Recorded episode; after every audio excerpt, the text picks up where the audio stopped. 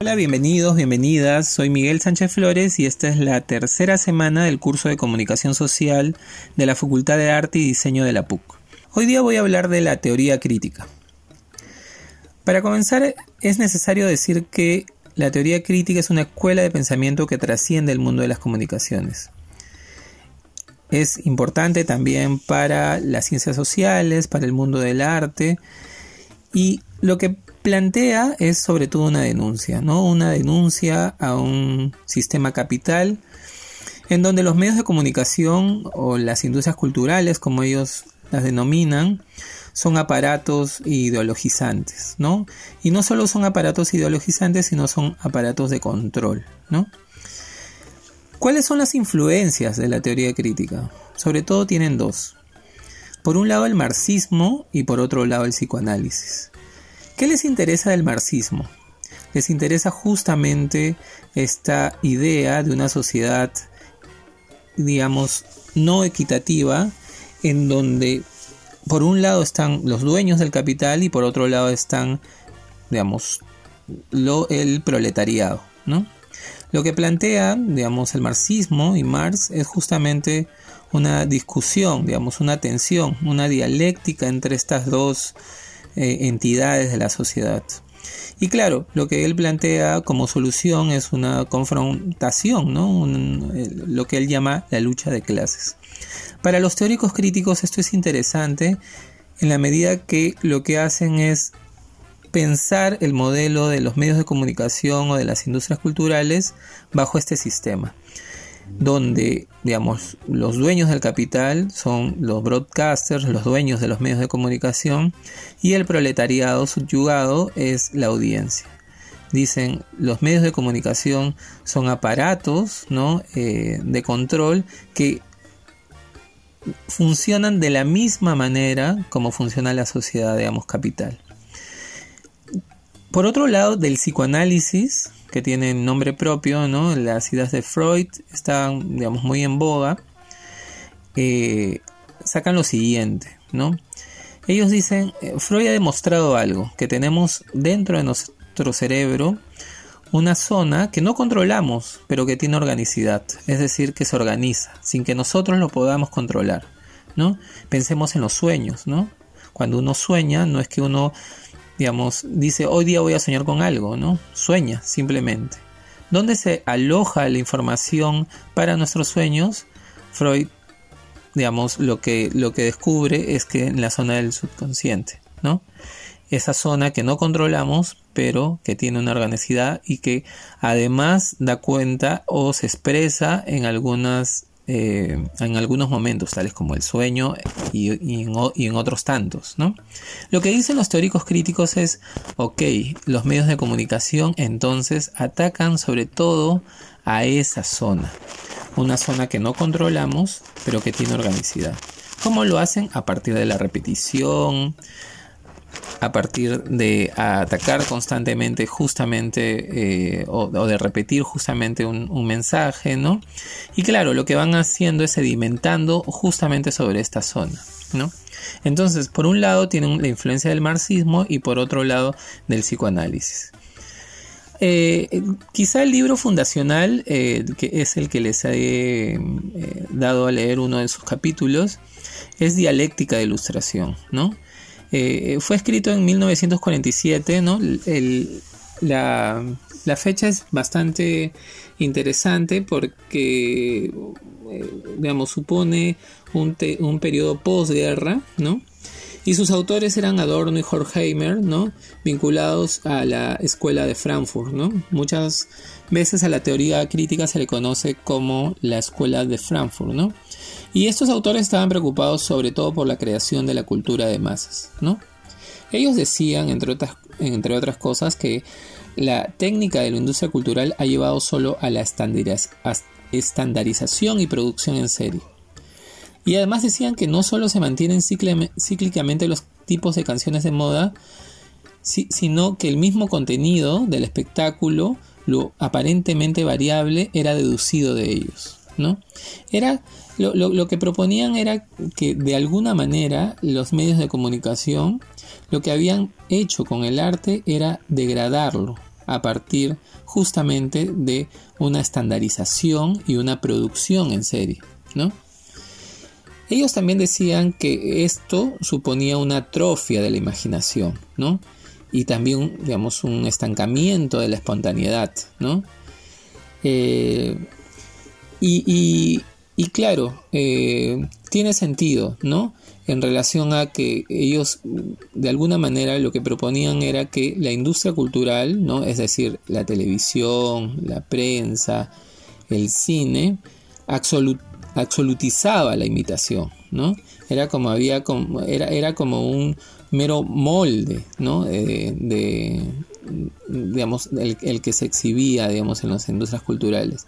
De alguna manera hay una mirada, y esto lo podemos ir todavía discutiendo más, una mirada bien elitista, digamos, de la cultura, ¿no? Eh, al pensar que toda cultura que entra al medio de comunicación se degrada, ¿no?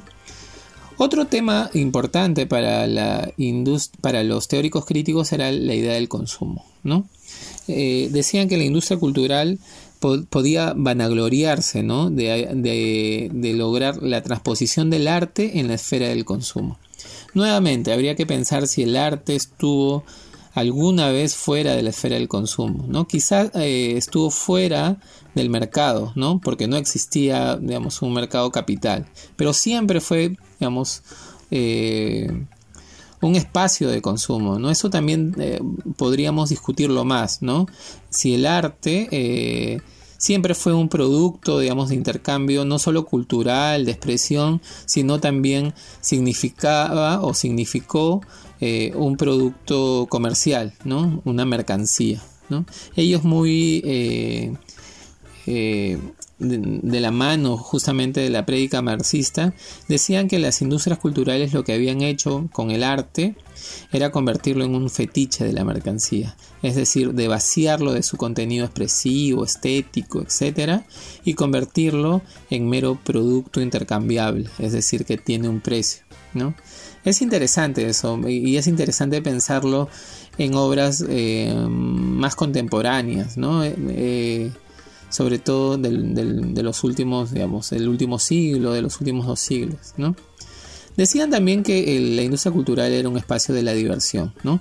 Y que el arte serio, y ahí pongo comillas y, y también abro el debate, se había negado a aquellos para quienes la miseria y la opresión convierten la seriedad en burla, ¿no? Decían que la industria cultural era sobre todo una industria de la diversión y que su poder estaba mediatizado por la diversión. Otra vez, les propongo pensar en si necesariamente el arte serio o, en primer lugar si hay una distinción de artes y en segundo lugar si el espacio de los medios de comunicación o las industrias culturales solamente es un espacio de, evasivo de diversión y si no puede haber digamos una articulación ¿no? entre la industria cultural y la, digamos, la cultura pienso en algunos ejemplos ¿no? pienso en los Beatles por ejemplo ¿no?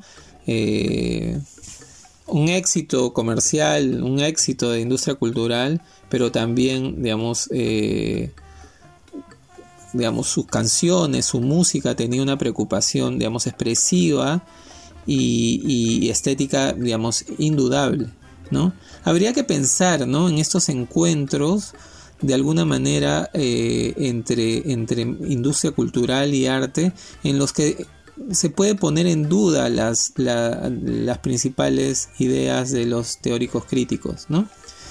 En esa misma línea, los teóricos críticos eh, decían que la, eh, eh, el, ocio era otra palabra clave, ¿no? y que de alguna manera del proceso de trabajo en la fábrica, en la oficina, la industria cultural prometía salir adaptándose a él en el ocio. ¿no? En la industria cultural, cito, decían el individuo es ilusorio, no solo debido a su estandarización de sus modos de producción. ¿no? Eh, en, en, suma, lo que plantea la teoría crítica es una denuncia, les decía, pero sobre todo también una, da cuenta de un doble fracaso. Esto lo dice eh, Zamora eh, por un lado el, fracaso de un sistema capitalista, ¿no? Que no puede dar cumplimiento de las posibilidades ya alcanzadas, eso no suena tan contemporáneo, ¿no? Pero por otro lado también da cuenta de un fracaso de la fuerza de la resistencia, ¿no? Es decir, de estos actores o estas fuerzas, digamos, que podrían haberle hecho frente, que no pudieron eh, acabar con él de forma rápida, organizada y consciente, dicen los, los teóricos críticos, ¿no? Eh, entonces hay como que una suerte de, denuncia a esta estandarización, ¿no? A, que la cultura se convierta solo en un asunto de grandes grupos empresariales, ¿no? Y que se apoderen de ella para estandarizarla y, y homogenizarla, ¿no? De acuerdo con la, finalidad del beneficio económico, ¿no? Eh, uno de, los autores digamos, más importantes de la teoría crítica sin duda es eh, Teodor Adorno, ¿no? Él junto a Jorge Heimer hacen este, eh, este libro, eh, La dialéctica de la ilustración, que es un libro fundacional, sin duda. Y algunas de las conclusiones de Adorno eran las siguientes. Eh, los medios de comunicación de masas actúan en la unión conjunta de todos los medios. ¿No? Actúan a largo plazo, ahí el influjo del psicoanálisis está, presente, ¿no? Su influjo permanece para los receptores en gran medida inconsciente, nuevamente. La, la, dimensión del psicoanálisis. Los procesos de influjo son dinámicos, es decir, no, no, no se cancelan. Él tenía una, una frase, o, voy, a, voy a citar una frase de él que me parece paradigmática. Él dice, las personas, las personas no solo se tragan el engaño cuando éste les reporta gratificaciones, quieren un engaño que ellos mismos perciban, cierran los ojos compulsivamente y reafirman una especie de autodesprecio. De alguna manera lo que plantea Adorno es que más allá del control y del poder que ejercen los medios de comunicación a partir de su ideología, no solo cultural, sino sobre todo económica y política, su, gran, su gran victoria es hacer al proletariado, es decir, a la audiencia, personas que necesitamos de ese engaño, que nos comemos o nos tragamos, digamos, ese engaño en el sentido que nos reporta alguna gratificación, ¿no? Es decir, disfrutar con el artificio, ¿no? Disfrutar con la representación. Nuevamente les propongo discutir esa idea, ¿no?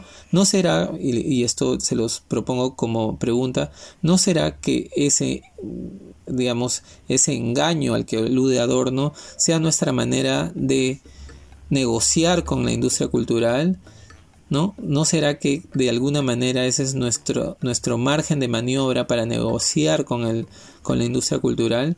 Es decir, que nosotros prendemos la televisión y vemos un contenido que aparentemente no, no nos, eh, digamos, da un retorno eh, como el que esperarían, digamos, los teóricos críticos, pero, eh, eh, digamos, en solo la decisión de prender y de ver una película, una serie, un programa de televisión, que, no, nos no, nos reditúe, digamos, lo que están esperando los teóricos críticos, ¿no, ¿no será que en eso también habita una libertad, una decisión del usuario? ¿No será que a partir de eso podemos empezar a construir, digamos, eh, una suerte de resistencia a la industria cultural? Se los propongo como, como, como, como pregunta, ¿no? Y, y, por último, también quiero señalar que, claro, una cosa es lo que decían eh, Adorno y Horkheimer, ¿no? Casi de la primera generación de los teóricos críticos. Esta teoría, esta corriente de pensamiento, eh, tiene más de 50 años, ¿no? Y a medida que ha avanzado, se ha, digamos, repensado, ¿no? Algunos autores interesantes son Herbert Marcuse, ¿no? Eh, Walter Benjamin, Nancy Fraser, ¿no? Giovanni Sartori, ¿no? De alguna manera todos ellos han repensado las ideas de Adorno y Horkheimer, pero sin embargo siempre manteniendo una suerte de denuncia al sistema capital, un sistema que para todos ellos no ha, eh, no, no, no ha sido suficiente justamente para, para resolver problemas de inequidad. Y claro, los medios de comunicación, las industrias culturales, donde no solo están la televisión, el cine, la radio, sino también está la pintura, la escultura, la literatura, son siempre espacios en donde este poder se negocia, ¿no? Donde este poder, digamos, se evidencia, ¿no? Habría que pensar, ¿no? En si el, solo hecho de haber mercantilizado el, arte o de haberlo hecho masivo eh, supone eh, el, fin de un arte, ¿no? Habría que pensar en cómo el arte se puede resignificar y puede encontrar también espacios dentro de esta industria cultural aparentemente nociva para la teoría crítica, ¿no? En tanto su eh, carácter masivo, ¿no? y sobre todo comercial. los, dejo ahí con más preguntas que respuestas en, este, en esta semana y, nos vemos y nos escuchamos el viernes. Que tengan un buen día y no se olviden por favor de leer la lectura de Adorno y Horkheimer que será muy importante para seguir discutiendo sobre estos temas.